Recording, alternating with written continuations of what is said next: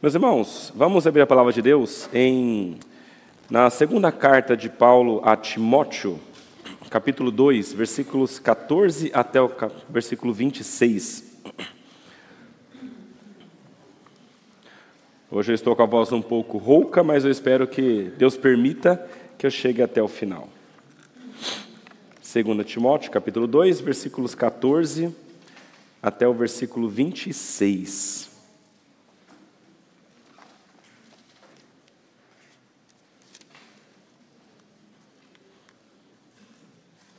Diz assim a palavra de Deus.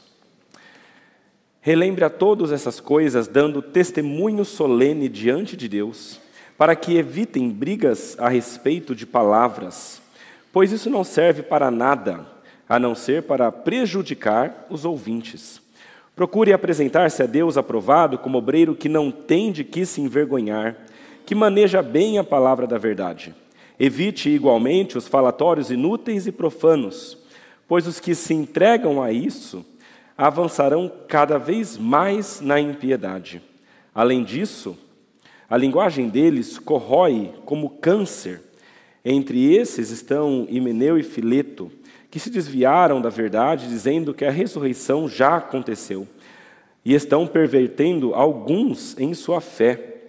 Entretanto, o firme fundamento de Deus permanece, tendo este selo o Senhor conhece os que lhe pertencem. E mais, afaste-se da injustiça todo aquele que professa o nome do Senhor. Ora, numa grande casa não há somente utensílios de ouro e de prata, há também de madeira e de barro. Alguns para honra, outros, para, porém, para desonra. Assim, pois, se alguém se purificar destes erros, será utensílio para honra, santificado e útil ao seu Senhor estando preparado para toda boa obra. Fuja das paixões da mocidade, siga a justiça, a fé, o amor e a paz com os que de coração puro invocam o Senhor. Evite as discussões insensatas e absurdas, pois você sabe que elas só provocam brigas. O servo do Senhor deve, não deve andar metido em brigas, mas deve ser brando para com todos, apto para ensinar, paciente disciplinando com mansidão os que se opõem a ele, na expectativa de que Deus lhes conceda não só o arrependimento para conhecerem a verdade, mas também o retorno à sensatez, a fim de que se livrem do laço do diabo que os prendeu para fazerem o que ele quer. Vamos orar, meus irmãos. Pai amado, nós lemos a Sua palavra queremos rogar ao Senhor neste momento que o Senhor nos instrua. Dá-nos a graça de compreendermos aquilo que tu queres. Dá-nos a graça, Pai, de aplicarmos aquilo que tu queres e dessa maneira que a nossa vida seja diferente para a sua honra e para a sua glória. É isso que nós te rogamos em nome de Jesus. Amém. Meus irmãos, nós estamos caminhando na nossa série de sermões acerca do testemunho, como que deve ser o testemunho de uma verdadeira, ah, de um verdadeiro cristão, de que maneira que nós devemos fazer isso. E nós já falamos de algumas, de algumas ideias principais. Nós já falamos que um testemunho verdadeiro tem que ser um testemunho dado primeiro em casa, é um testemunho que é dado na família. Nós já falamos que quem testemunha de verdade tem que ser uma testemunha corajosa, porque vai ter oposição contra essa pessoa. Nós já vimos que uma testemunha verdadeira precisa ter uma testemunha que está olhando sempre para Cristo em todo o tempo. Meus irmãos, para nós sermos testemunhas verdadeiras, nós temos uma série de questões que nós precisamos observar. E aqui nós chegamos ao capítulo 2, nos versículos 14 a 26 de Paulo a Timóteo, e eu gostaria de, neste trecho, chegar à conclusão com os irmãos que nós precisamos testemunhar sem nos desviarmos. Hoje, a ideia é entender que o testemunho verdadeiro é um testemunho que continua sem se desviar. Eu vou trazer algumas questões importantes para os irmãos, algumas ênfases desse texto, e nessas ênfases eu espero que nós cheguemos a essa conclusão juntos. A primeira coisa que eu creio que esse texto aqui nos ensina acerca disso é que nós precisamos nos precaver muito para não nos desviarmos. Isso eu falo do versículo 14 até o versículo 19. Meus irmãos, há pessoas que se desviam da palavra. Várias pessoas que se desviam da verdade de Deus. Há algumas que desviam outras, e há algumas que são desviadas por outras pessoas. Essas, esses dois tipos de pessoas se desviaram do foco. E como é que acontece esse desvio geralmente? De acordo com esse texto, as pessoas que se desviam da palavra de Deus, elas começam com discussões inúteis. Elas começam falando coisas que não fazem sentido, discutindo questões que são de pouca importância, e isso vai crescendo até chegar a um ponto central da fé.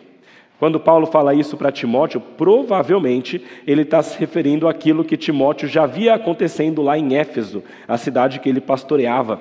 Se vocês depois lerem em casa, lá em 1 Timóteo, no capítulo 6, vocês verão que Paulo fala sobre alguns mestres falsos naquela cidade que estavam com uma atitude parecida. Por exemplo, Timóteo capítulo 6, versículos de 1 a 4, lá na 1 Timóteo, não na segunda. Paulo escreve o seguinte: se alguém ensina outra doutrina e não concorda com essas palavras do nosso Senhor Jesus Cristo e com o ensino segundo a piedade, esse é orgulhoso e não entende nada, mas tem um desejo doentio, olha só, por discussões e brigas a respeito de palavras. E lá no versículo 21 do capítulo 6 também, 20 e 21, Paulo fala assim: E você, ó Timóteo, guarde o que lhe foi confiado, evitando os falatórios inúteis e profanos e as contradições daquilo que falsamente chamam de conhecimento, pois alguns, professando, se desviaram da fé. Meus irmãos, o desvio da fé muitas vezes começa com coisas pequenas, discussões pequenas e inúteis acerca de temas talvez laterais acerca do evangelho, e isso vai crescendo de modo que chegam a uma questão central. Por exemplo, lá em, lá em Éfeso, a palavra nos diz, lá em 1 Timóteo, também no capítulo 1, que aqueles homens se importavam muito, discutiam muito sobre fábulas ou mitos, né, com, ah, são aquelas crendices populares, então as pessoas da igreja começavam a falar algumas coisas assim, por exemplo: olha, será que ah, essa ideia de horóscopo é verdade? Olha, será que nós podemos crer também que o homem ele vai, ele vai reencarnar em alguma, de alguma maneira? Será que essas coisas podem ser incluídas no Evangelho? Ou talvez também aqueles se importavam com genealogias, e aqui pensando nos judeus, os judeus se importavam muito em saber de quem que eles tinham nascido.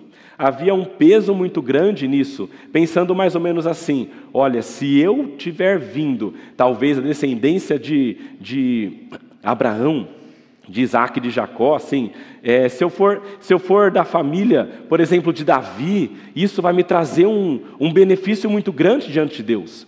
Eles tentavam remontar sua genealogia até as doze tribos, tentando saber da onde exatamente que eles tinham vindo, né? E na verdade isso é totalmente errado. Até João Batista já tinha brigado com os fariseus dizendo que eles não poderiam se deter nessas coisas, porque na verdade Deus poderia trazer filhos de Abraão de pedras, se ele quisesse, né?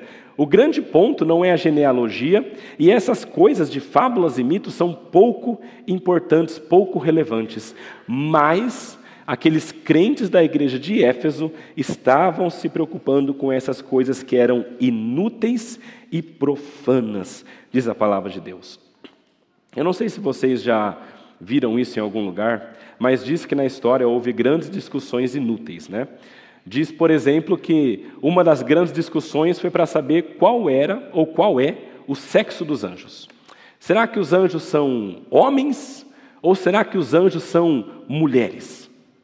Aí uma outra grande discussão também pensando em anjos foi assim: quantos anjos que cabem na cabeça de um alfinete? Eu fico olhando para essas coisas e pensando, será que tem alguma relevância saber isso? Primeiro, saber sexo de anjo vai mudar alguma coisa na minha vida? Creio que não. É uma coisa bem diferente né, na realidade, não dá nem para a gente colocar o nosso pensamento nisso. Será que saber quantos anjos cabem em um local específico faz diferença? Não faz diferença nenhuma. Mas pessoas muitas vezes perdem tempo, dedicam tempo a essas coisas para tentar, de alguma maneira, compreender ou chegar a uma, uma compreensão maior, um conhecimento mais elevado. Mas Paulo diz que quando eles faziam isso, eles estavam correndo um risco de caírem em algum tipo de heresia ou em alguma ideia que fosse perigosa para a fé deles. Por isso que lá no versículo 16 ele fala: evita os falatórios inúteis e profanos. Ele chama de profanos. A ideia é de um falatório que não tem a ver com Deus, é, é, é não tem nada de Deus. É algo que foge da ideia de Deus. Pois os que se entregaram, os que se entregam a isso, avançarão cada vez mais na impiedade. Meus irmãos, quando alguém começa a caminhar por este caminho de falatórios inúteis, discussões por discussões, ah, falar de coisas que são de pouca relevância para a igreja e criar algum tipo de, de problema e briga, isso geralmente chega no ponto da impiedade. Ou seja, essas pessoas começam com a discussão e aí elas continuam chegando a algum tipo de atitude, de prática que é contra a vontade de Deus e que desagrada a Deus. Eu vou dar um exemplo aqui. Quando um líder cristão, por exemplo, ele diz que ele acredita um pouco, por exemplo, em horóscopo. Ele fala, eu sou crente, mas esse negócio de horóscopo, parece que isso aí tem algum sentido. Parece que isso aí, de alguma maneira, se encaixa quando eu olho as coisas das pessoas. Eu vejo a pessoa que nasce lá é de leão, a outra é editora, e eu vejo essas coisas assim, e eu acho que talvez isso tenha, tenha algum sentido, isso. E aí, quando essa pessoa começa a gerar essa polêmica, e começa a gerar essas discussões, isso vai abrindo portas para outras práticas ainda que também são esotéricas. É por isso, por exemplo, que não é tão incomum nós encontrarmos no Ano Novo crentes fazendo simpatias com rosas brancas. É. Você vai na praia no Ano Novo e você vê o pessoal fazendo simpatia com rosas brancas. E aí você vai conversar com a pessoa, a pessoa, não, eu sou crente da igreja tal. Lá. Como isso? Não, não tem como. Mas isso tudo começa com essas ideias sendo cada vez mais colocadas ah, dentro do pensamento desses cristãos. Eu vou só trazer para vocês aqui ah, três coisas que eu vi de uma, de uma dessas igrejas neopentecostais, ah, que, que possivelmente veio de práticas esotéricas, ah, vendendo, por exemplo, ah, por exemplo, sabonete de arruda. Um sabonete de arruda que tinha a promessa de livrar o corpo de impurezas. Uma prática esotérica. Ah, vendendo um óleo que era abençoado, e esse óleo, quando era agitado, ele afastava mal olhado. Ah, e também uma outra prática que era para proteção, que era o sal grosso. Ele vinha em pratos plásticos e era usado para purificar o local de trabalho e o lar. Então, são práticas que não têm a ver com cristianismo, mas foram adentrando e iniciaram nessas discussões pequenas e relevantes que foram cada vez crescendo mais. E quanto mais as pessoas se perdem nesses falatórios inúteis, mais eles se afundam nessas práticas que são pecaminosas e que desagradam a Deus e que são, por isso, impiedosas. Meus irmãos, esses são apenas alguns exemplos de até onde que isso pode chegar, ah, começando em ideias pequenas e polêmicas. E, e, Paulo, na verdade, deu um exemplo também. Veja lá no versículo 17, ele fala de duas pessoas, na verdade. Ele fala de Himeneu e Fileto. Ah, ele diz que estes homens se desviaram da verdade, dizendo que a ressurreição já aconteceu e estão pervertendo alguns em sua fé. A gente não sabe quem é esse Fileto, ele só aparece aqui nesse momento. O Himeneu já apareceu lá em 1 Timóteo, no capítulo 1. Lá, Paulo diz acerca desse homem, ah, juntando ele com Alexandre, Himeneu e Alexandre, e ele diz que ele já entregou esses homens a Satanás para serem castigados, a fim de aprenderem a não mais blasfemar. Mas esses são homens que, de acordo com Paulo, tinham já naufragado na fé deles. Meus irmãos, Mineu e Fileto começaram a pregar essa ideia de que a ressurreição de Jesus, não, a ressurreição dos crentes já tinha acontecido. Eles estavam olhando para a sociedade, para os crentes, e dizendo que os crentes já tinham ah, recebido a ressurreição. E aí a nossa cabeça começa a pensar, mas como que eles pregavam isso? E como que as pessoas acreditavam nisso? Se elas estão vendo as pessoas morrendo ainda, né? elas, estão, elas não estão com uma vida nova, elas estão morrendo. E isso só é possível quando você muda a ideia de ressurreição. Provavelmente, eles estavam tendo dificuldade com a nossa compreensão cristã de quando a gente se converte, a gente é convertido por Deus, de uma certa maneira, nós já temos a vida nova, já recebemos, nós já temos a vida eterna, está em nós. De uma outra maneira, isso só vai se concretizar e se completar quando a gente chegar no último dia. Quando a gente chegar nesse último dia, a gente vai ser ressurreto.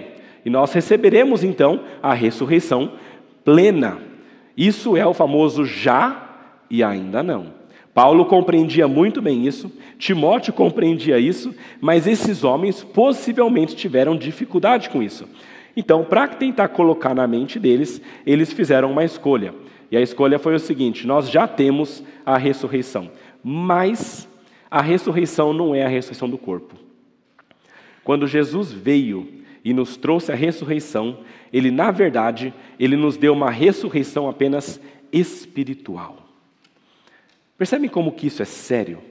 Eles estavam negando a ressurreição do corpo. Qual que é o problema disso?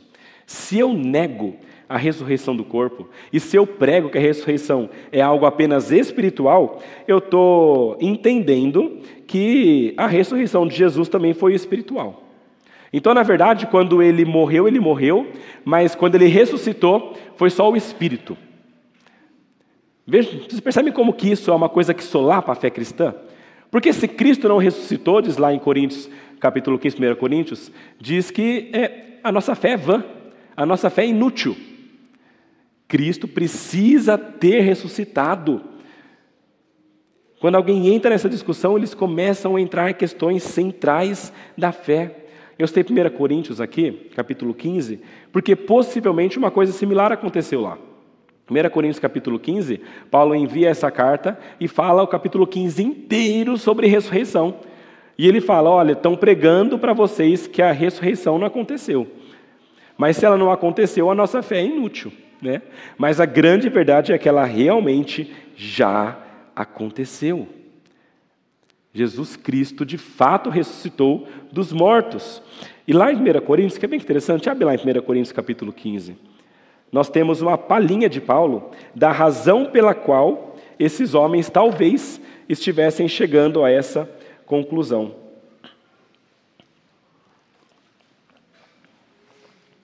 Aonde que talvez tenha começado essa controvérsia lá de Jesus ter ressuscitado ou não? 1 Coríntios capítulo 15, versículo 35 e 38. Depois de, de Paulo falar bastante sobre isso, ele começa a trazer questionamentos que pessoas talvez tenham feito para ele, ele está trazendo novamente. E ele fala, ele fala o seguinte: Mas alguém dirá: Como é que os mortos ressuscitam? E com que corpo eles virão? São essas perguntas dessas, ah, desses falatórios inúteis, tentando compreender coisas que não fazem, que não são relevantes, porque Deus é todo poderoso. E aqui essas questões, essas perguntas levaram até o ponto de acharem que Jesus não tinha ressuscitado em corpo. E aí Paulo no versículo 36 fala o seguinte: insensato. Fazer essas perguntas inúteis e ficar gerando controvérsia e polêmica por causa disso, só vai trazer problemas para a igreja. E ele começa a explicar: o que você semeia não nasce se primeiro não morrer. E quando você semeia, não, você não semeia o corpo que há de ser mais o simples grão. E ele vai dando uma explicação sobre o novo nascimento. Mas o ponto importante aqui é o seguinte: pessoas vão chegar a conclusões extremamente essenciais com relação à fé, começando com questionamentos menores.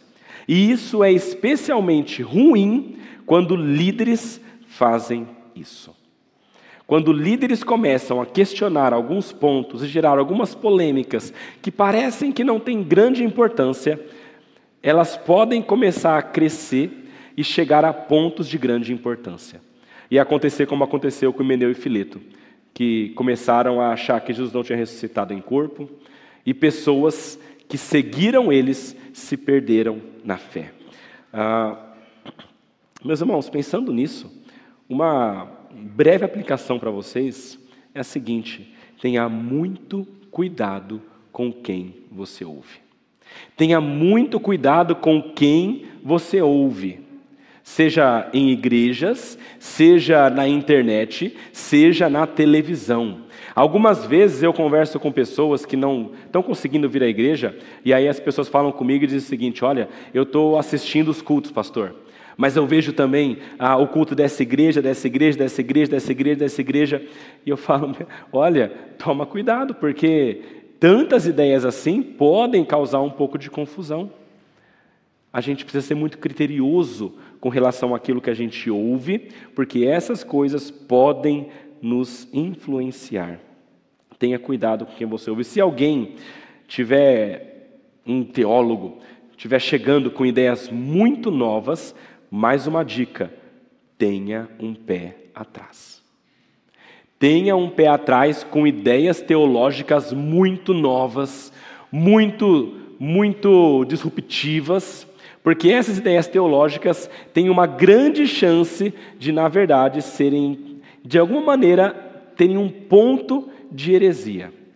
E a grande verdade é a seguinte: que teologia a gente faz olhando para o texto bíblico, e isso no decorrer dos anos, e quando aparece uma coisa nova, a gente precisa ter um pouco de, de dúvida, porque as grandes doutrinas da graça, elas são antigas. Na verdade, o grande mérito, por exemplo, da reforma protestante não foi descobrir uma coisa nova. A reforma protestante aconteceu porque aqueles homens voltaram ao passado. Eles olharam para a Bíblia e descobriram de novo as antigas doutrinas da graça. Ou seja, tome cuidado com quem você ouve. Não permita que essas pessoas com falatórios inúteis, com discussões por discussões, com polêmicas, te atraiam. E dessa maneira você acabe, ah, como algumas dessas pessoas, naufragando na sua fé. Nós precisamos vigiar muito, porque esses ensinamentos, meus irmãos, são atraentes e muitas vezes se espalham. Versículo 17, Paulo fala sobre os ensinamentos destes homens. Olha só o que ele diz.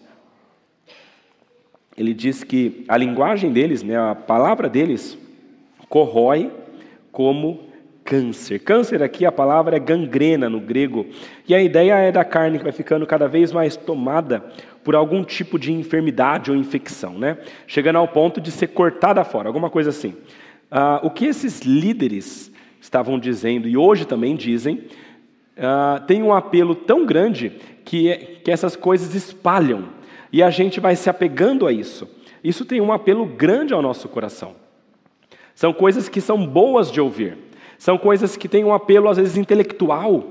Existe um apelo para nós, e é por isso que elas se espalham como gangrena, se espalham como câncer. Quando você vê, você já foi tomado. Essa é a ideia de Paulo aqui. Eu trouxe uma citação aqui de um homem do movimento pós-moderno nas igrejas. Ah, já faz alguns anos que ele falou isso, mas eu queria ler para vocês, só para que vocês entendam do que eu estou querendo dizer para vocês aqui. Ele fala o seguinte: embora não espere que todos os budistas se tornem cristãos, ah, espero que realmente todos quantos se sintam chamados ah, se tornem, veja só, seguidores budistas de Jesus. Creio que devemos dar-lhes essa oportunidade e convite. Olha que bonito, a gente está convidando e aceitando as pessoas como são para serem como elas são e serem cristãs também. Vamos ser junto, né? Bonito. Ah, não espero que todos os judeus ou hindus se tornem membros da religião cristã, mas eu espero que todos quantos se sintam assim chamados tornem-se seguidores judaizantes ou hinduístas de Jesus. Você pode ser hindu e pode ser cristão. Olha, mas que coisa boa! Isso é bonito. Isso atrai meu coração. Eu vou começar a espalhar isso também. Você pode ser cristão e ter outras religiões. Acabou a guerra, acabou o problema. Eu espero que no fim, ele diz, Jesus salve o budismo, o islamismo e todas as demais religiões, inclusive a cristã, que frequentemente parece estar precisando de salvação, como qualquer outra religião. Nesse contexto, desejo mesmo que todos os cristãos se tornem seguidores de Jesus, mas talvez seja pedir demais. Afinal de contas, eu mesmo não estou bem sucedido nisso. Esse homem é um líder cristão. Ele, ele faz parte, é considerado um líder da igreja cristã. Mas veja as ideias dele. Ideias polêmicas, que vão crescendo, que são bonitas e palatáveis, e as pessoas começam a abraçá-las, começam a receber as ideias, e isso vai gerando cada vez mais pessoas sem a compreensão correta do Evangelho. Existe uma beleza superficial nessas ideias, existe um apelo nessas ideias, mas não existe verdade. Esse é o ponto. A verdade não está aqui. Paulo tinha preparado Timóteo para isso já, ah, em 2 Timóteo, no, versículo, no capítulo 2, versículo 8 a 13, um pouquinho antes do texto que a gente leu, ele deu uma série de verdades para Timóteo, falando da ressurreição de Jesus, da palavra de Deus que não pode ser segurada, várias coisas importantes. E, começou a preparar Timóteo para isso, trazendo para ele a verdade. E nós também precisamos disso para resistirmos a essas ideias que podem chegar até nós versículo 15, por exemplo, veja aí no nosso texto. Paulo fala a Timóteo como que ele deve se apresentar diante de Deus. E diz que ele tem que se apresentar como um obreiro que não tem do que se envergonhar, que maneja bem a palavra da verdade. A palavra da verdade aqui é o ponto essencial. Olha só, Naquele tempo, a palavra da verdade se referia especificamente ao Evangelho e ao corpo de doutrina que estava passando os apóstolos para frente.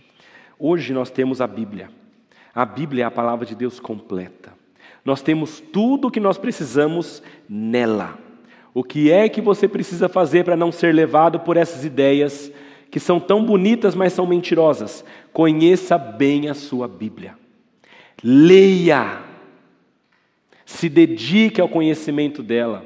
Compre outros livros que ajudem você a compreendê-la. Mas faça isso. Conheça bem a verdade. Se você fizer isso, nada nem ninguém vai tirar você do caminho de Deus. Porque você vai estar bem firmado naquilo que é verdadeiro. Mas veja, primeiro ponto que esse texto nos mostra é que nós precisamos tomar cuidado com a nossa vida, para que nós mesmos não desviemos da verdade. O segundo ponto aqui, a segunda ênfase que Paulo dá, é que nós precisamos não só nos preocupar conosco, mas nos preocuparmos também com as pessoas ao redor que estão sendo desviadas. Também se encontra no versículo 14 até o versículo 18 aí, do texto que nós lemos. Ah, meus irmãos, é claro que a gente precisa ter a nossa vida espiritual ah, sempre em vistas e se preocupando com ela. Isso é, isso é o que tem que acontecer. Por outro lado, a gente precisa ter um olhar muito especial para os nossos irmãos ao nosso redor, que talvez estejam ah, entrando por alguma dessas ideias ou recebendo ensinamentos desse tipo para nós podermos ajudar essas pessoas. Aqui a gente lembra que Timóteo era um líder da igreja. E Paulo está enviando essa carta para Timóteo, para que Timóteo seja um bom líder e ensine a aquelas pessoas aquilo que Paulo está passando para ele. No versículo 14, por exemplo, ele começa falando assim para Timóteo: Timóteo, relembre a todos essas coisas, dando testemunho solene diante de Deus, para que evitem brigas a respeito de palavras, pois isso não serve para nada, a não ser para prejudicar os ouvintes. A preocupação aqui de Paulo está nos ouvintes. São aquelas pessoas que estão ouvindo ao redor dele. Que coisas que Paulo, que, que Timóteo deveria lembrar a toda a igreja e aos líderes da igreja? São essas coisas que ele já citou no versículo 8 até o versículo 13. Olhem um pouquinho, um pouquinho antes aí da sua, na sua Bíblia, no capítulo 2, versículo 8 a 13. Ele fala sobre Jesus Cristo ressuscitado dentre os mortos. Ele fala que Jesus foi, é um descendente de Davi.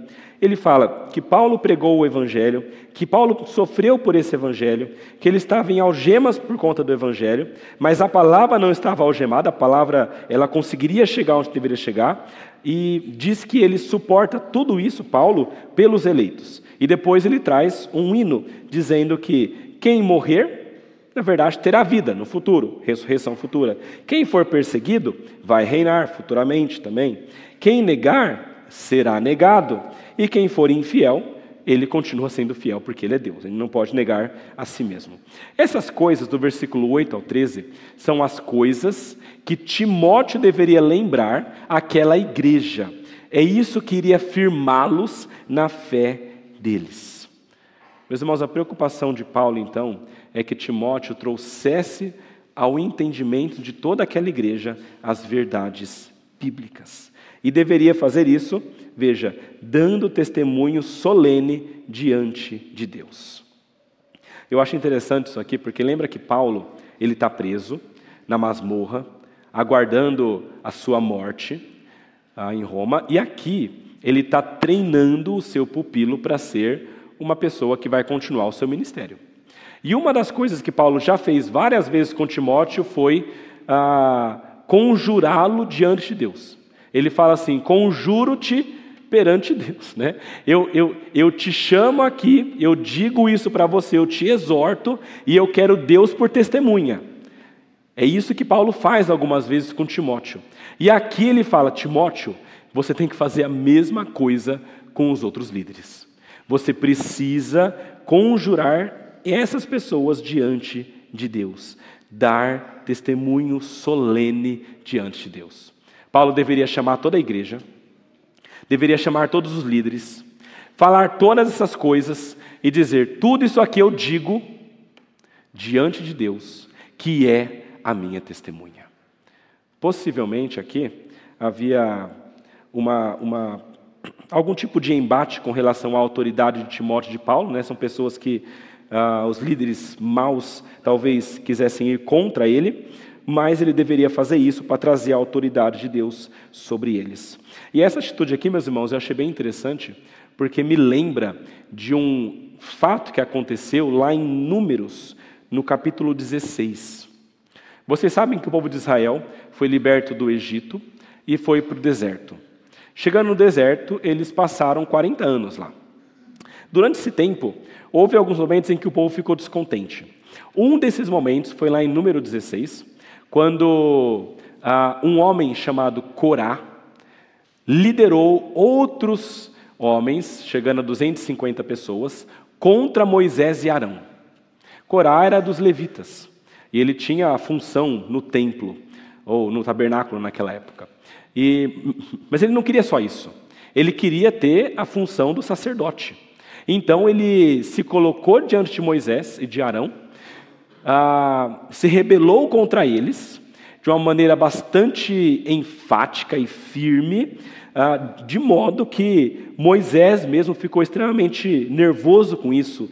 E diz a palavra de Deus que quando eles chegaram até Moisés e Arão, Moisés, lá no versículo 4 do capítulo 16 de Números, diz que ele caiu sobre o seu rosto.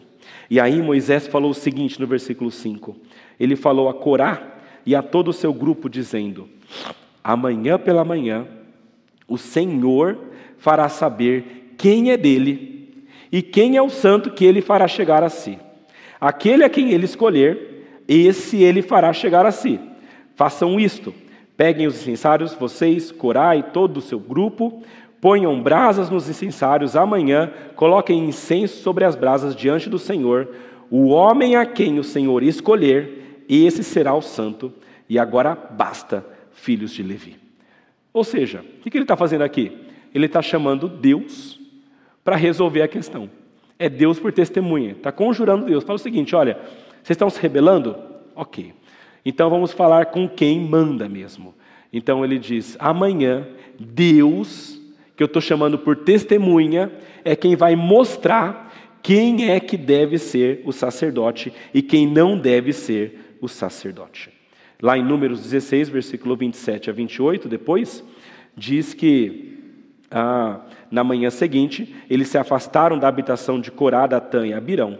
E então, Datã e Abirão, que estavam junto com Corá, saíram e se puseram à porta da sua tenda, juntamente com suas mulheres, seus filhos e suas crianças. Então Moisés disse: Nisto vocês saberão que o Senhor me enviou a realizar todas essas coisas que não procedem de mim mesmo.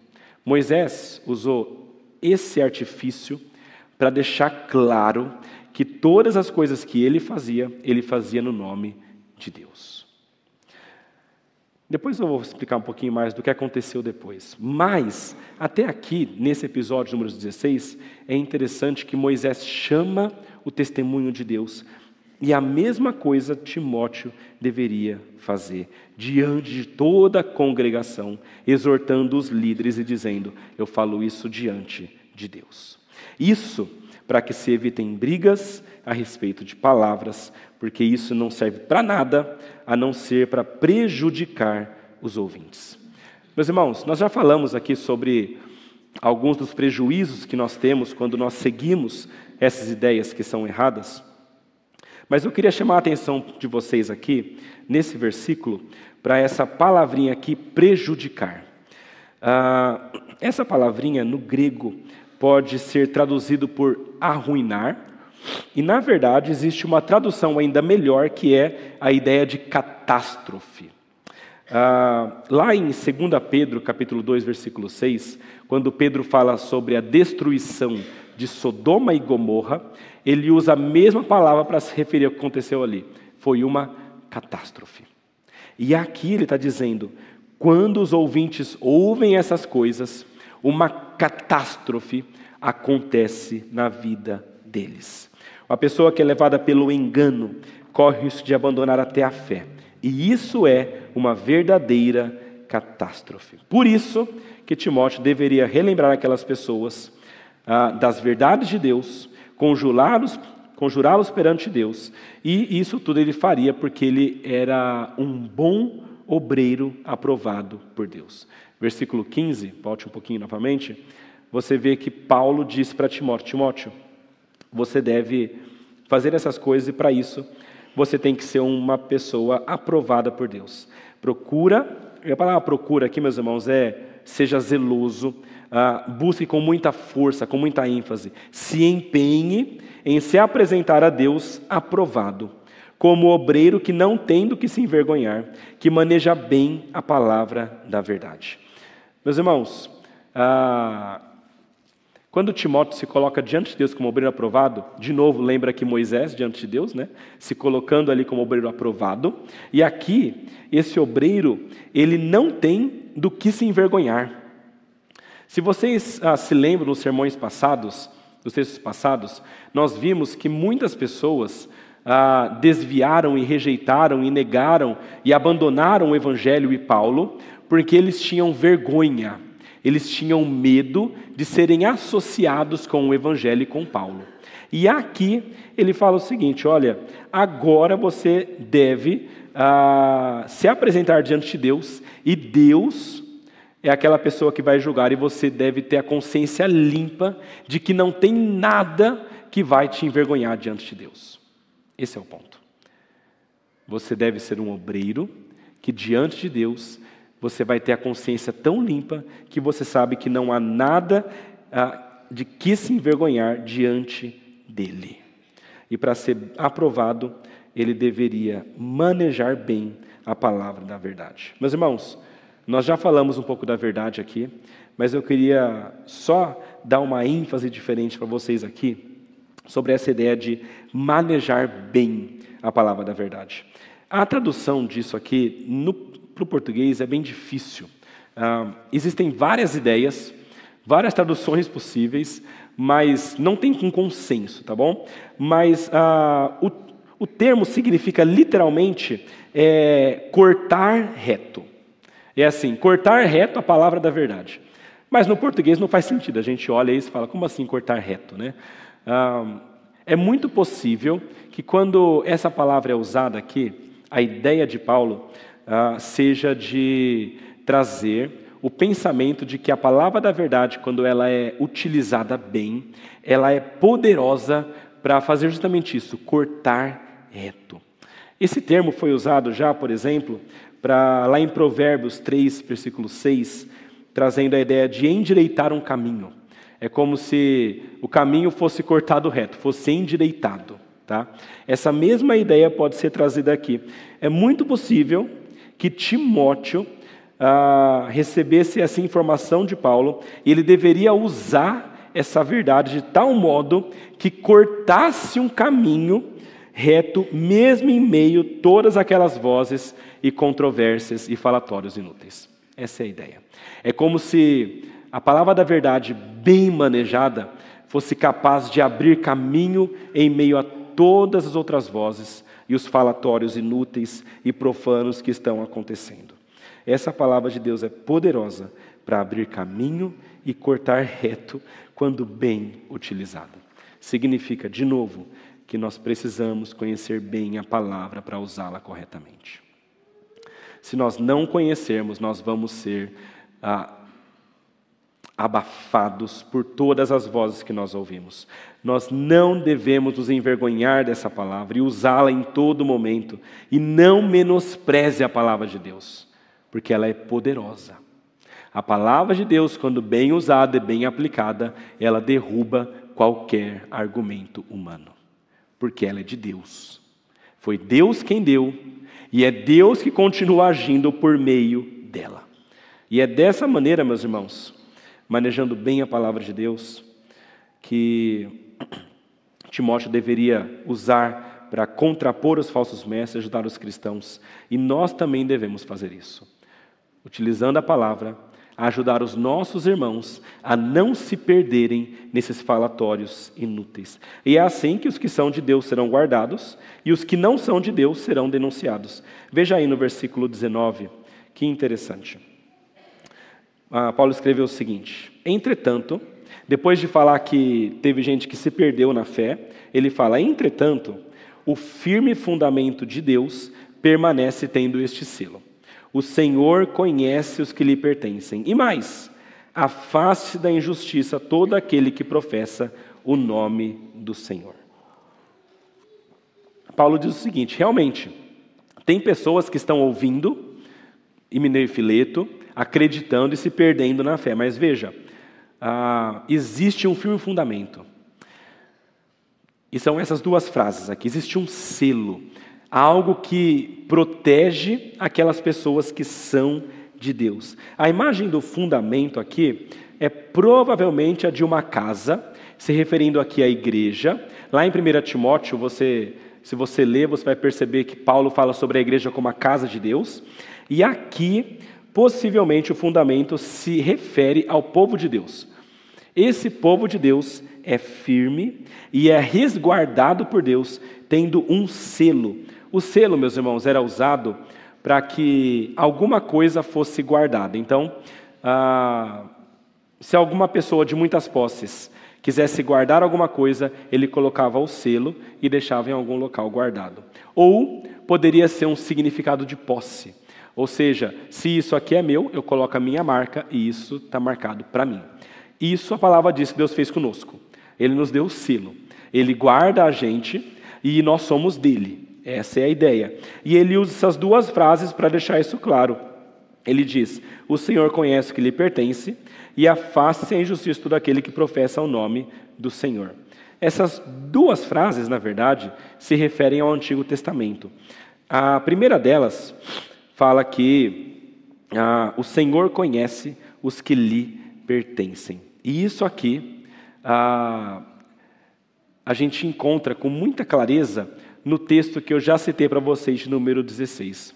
Naquele evento de Corá, sabe? Lembra que ah, chegaram a um ponto que Moisés chamou Deus por testemunho? Depois que Moisés chamou Deus por testemunho, a palavra diz que ah, nas conversas que estavam tendo ali, Deus deixou muito claro que uma parte daquelas pessoas eram dele e a outra parte não era dele. Versículo 31 e 35 de Números 16 fala assim: Aconteceu que, assim que Moisés acabou de dizer todas essas palavras, a terra debaixo deles, deles quem? Das pessoas que estavam contra Moisés. A terra que estava debaixo deles se fendeu, abriu a sua boca e os engoliu com as famílias deles, com todos os que eram partidários de Corá e com todos os bens deles. Eles e tudo o que lhes pertencia desceram vivos ao mundo dos mortos. A terra os cobriu e desapareceram no meio da congregação. Todo Israel que estava ao redor deles fugiu do grito deles. Todos gritavam: Vamos fugir, porque a terra, para que a terra não venha nos engolir também. Então veio o fogo do Senhor e consumiu os 250 homens que ofereciam o incenso. Essas pessoas que tentaram tomar o lugar ah, de Moisés e Arão, no caso de Arão, foram pessoas que Deus demonstrou claramente que não eram dele. Um pouquinho antes, lá no versículo 5, ah, diz o seguinte: Amanhã pela manhã, Moisés falando com Corá: O Senhor fará saber quem é dele. Essa é a frase que é a mesma frase que aqui Paulo usa. O Senhor faz saber quem é dele. O Senhor conhece aqueles que lhe pertencem. Ou seja, é possível que falsos líderes surjam, é possível que pessoas se desviem, mas essas pessoas que estão surgindo e se desviando não são de Deus, e isso vai ficar claro. A segunda frase é: afasta-se da injustiça todo aquele que professa o nome do Senhor. Isso a gente encontra em Isaías, no capítulo 26, versículo 13. Nós lemos na liturgia esse texto, mas fala que, ó Senhor nosso Deus, outros senhores têm tido domínio sobre nós, mas nós louvamos unicamente o teu nome. Essa palavra, nós louvamos unicamente teu nome, essa expressão, ah, poderia ser traduzido, nós nomeamos o seu nome. E é a mesma tradução possível aqui para a todo aquele que professa o nome do Senhor, que nomeia o nome do Senhor. Meus irmãos, o ponto é aqui uma esperança e um alerta. O alerta para todos aqueles que estão pregando coisas que não são da vontade de Deus e que estão desvirtuando o povo de Deus, e que estão se perdendo em brigas inúteis, e que estão trazendo falações que são inúteis. Esse, esse é o alerta. O alerta é: lá atrás a terra engoliu aquelas pessoas. E Deus realmente não vai deixar impune aqueles que são contra a sua verdade. E a esperança é: se você é de Deus, podem aparecer quantos falsos mestres aparecerem, você vai continuar no caminho correto. Se você é de Deus, Deus te conhece e Ele vai fazer você permanecer até o fim. Meus irmãos, tudo isso se aplica inicialmente a Timóteo como líder e aos líderes naquela época, mas também se aplica a todos os líderes da igreja e membros. Por isso, uma aplicação parcial para nós aqui, confie em Deus. Ele vai cuidar para que você não se perca. Se você é dele, ele vai cuidar para que você não naufrague na fé. E faça o possível para cuidar dos seus irmãos na fé também, para que eles não caiam. Essa era a preocupação de Paulo com aqueles que estavam ouvindo. Você precisa se preocupar com as pessoas ao redor. Se alguém saiu da igreja, você tem que ir atrás, tentar compreender. Por que, que você saiu? O que aconteceu? Qual foi o ponto? Aconteceu? Você foi enganado? É isso? Não, eu comecei a achar algo que não me agradava aqui e eu comecei a caminhar por aquela igreja. Tem umas coisas que eles falam lá. O que, que eles estão falando? Deixa de ajudar, é isso. A gente precisa ajudar aquelas pessoas que talvez estejam sendo enganadas. E utilize a palavra de Deus, a palavra da verdade, para desmascarar mestres mentirosos, mentirosos e enganadores. Meus irmãos, chegando ao final aqui, maneira mais rápida, nós temos uma última ideia desse texto. O texto fala para nós nos preocuparmos conosco, para não nos desviarmos para nos preocuparmos com os irmãos ao redor, para que não se desviem. E aqui tem uma coisa interessante que Paulo traz para nós, que nós precisamos nos preocupar com os líderes que estão desviando o povo. Como isso, pastor? A gente precisa é, se preocupar com a pessoa que está levando outras pessoas para fora da igreja? É isso que Paulo diz. Olha só que interessante. Ele aqui no versículo 17 até o versículo 21 fala sobre isso. Lá no começo, ah, Paulo já lembra as verdades para aqueles mestres. Então, uma das, um dos alvos da admoestação são os mestres. Ele quer que os mestres ouçam e talvez mudem. E aqui ele usa a imagem de uma casa. Ele diz que na casa existem utensílios de ouro, de prata, de madeira e de barro. É uma grande casa. E tem utensílios de todo tipo. Tem bons utensílios e maus utensílios, alguns para honra e alguns para desonra. E ele fala o seguinte: olha, tem vários mestres na igreja. Tem bons mestres para honra e maus mestres para desonra. Agora, olha só, se alguém se purificar destes erros, ele diz no versículo 21, será utensílio para honra, santificado e útil ao seu Senhor, estando preparado para toda boa obra. Parece que Paulo coloca aqui uma saída para o falso mestre. Ele diz: falso mestre, tem tempo para você. Se você se purificar dos seus erros, se você deixar a corrupção, se você deixar a discussão inútil, se você deixar doutrinas mentirosas, se você se apegar à palavra, se você se apresentar diante de Deus como um, um obreiro verdadeiro e aprovado, então Deus vai recolhê-lo também. Existe saída para os líderes maus. E então essa pessoa vai ser útil para Deus, diz a palavra. Vai ser um utensílio utilizado por Deus. E nessas últimas palavras de Paulo, Paulo faz uma série de recapitulações aqui do versículo 22 até o versículo 26, falando para Paulo, para Timóteo, fugir das paixões da mocidade. A ideia é que possivelmente é se referir a é meio estranho, mas possivelmente ao amor ao dinheiro. Isso porque lá em 1 Timóteo capítulo 6, ele fala sobre isso. Ele fala sobre você, sobre Timóteo fugir de algo que ele tinha citado antes, que era o amor ao dinheiro e os mestres se perdendo no amor ao dinheiro, e do ímpeto da juventude, talvez de achar que conhece todas as coisas. Ele deveria fugir dessas paixões da mocidade e seguir a justiça, a fé, amor e a paz. Por que é que ele deveria seguir a justiça, a fé, amor e a paz com aquelas pessoas que invocam o nome do Senhor? Porque é dessa maneira que ele iria conseguir exercer autoridade sobre aqueles falsos mestres. Meus irmãos, Paulo chama Timóteo para se encher da verdade, se encher dessas virtudes, justiça, fé, amor e paz, fugir das paixões da mocidade, e dessa maneira ele ministraria aqueles mestres maus que estão desviados na igreja.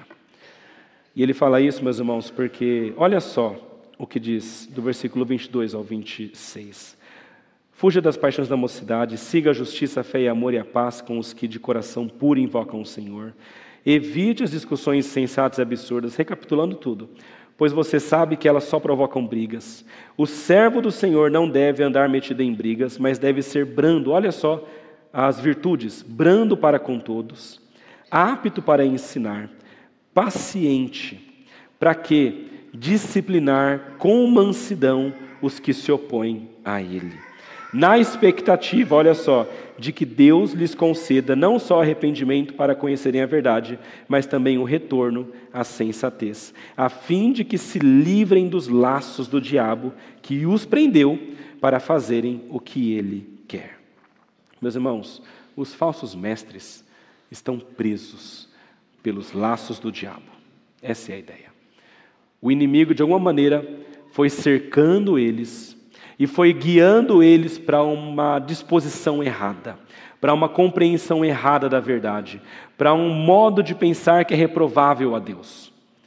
E dessa maneira eles foram se perdendo cada vez mais. E é por isso que Timóteo deveria exortá-los. Mas veja, não é exortá-los com brutalidade, ele fala: seja brando para com todos, seja apto para ensinar, mesmo que alguém lhe contradiga. Seja paciente, porque certamente isso vai trazer momentos de dificuldade, que ele vai querer desistir. E discipline com mansidão. E ele fala da expectativa. A expectativa de Timóteo não tem que ser assim. Eu estou só falando porque Paulo mandou e Deus mandou. Estou só exortando por isso.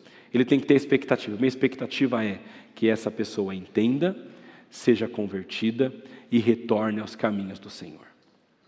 Meus irmãos, a vontade de Deus é que nós não nos desviemos. Nem líder e nem membro comum da igreja. Ninguém se desvia. Por vezes isso acontece.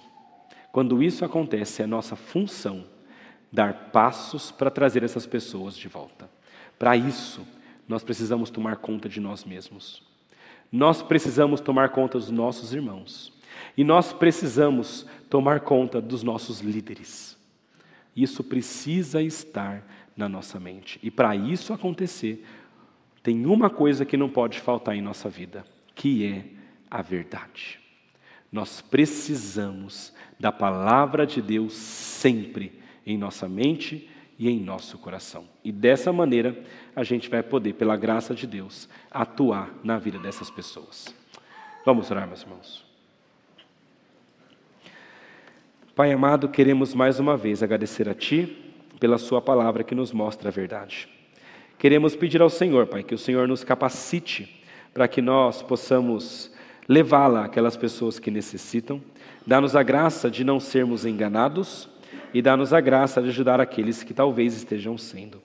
Nos ajude, Senhor, para que nós sejamos obreiros aprovados diante do Senhor e dessa maneira o Senhor seja louvado e glorificado, a sua igreja cresça e pessoas se acheguem a Ti. É a nossa oração, em nome de Jesus. Amém.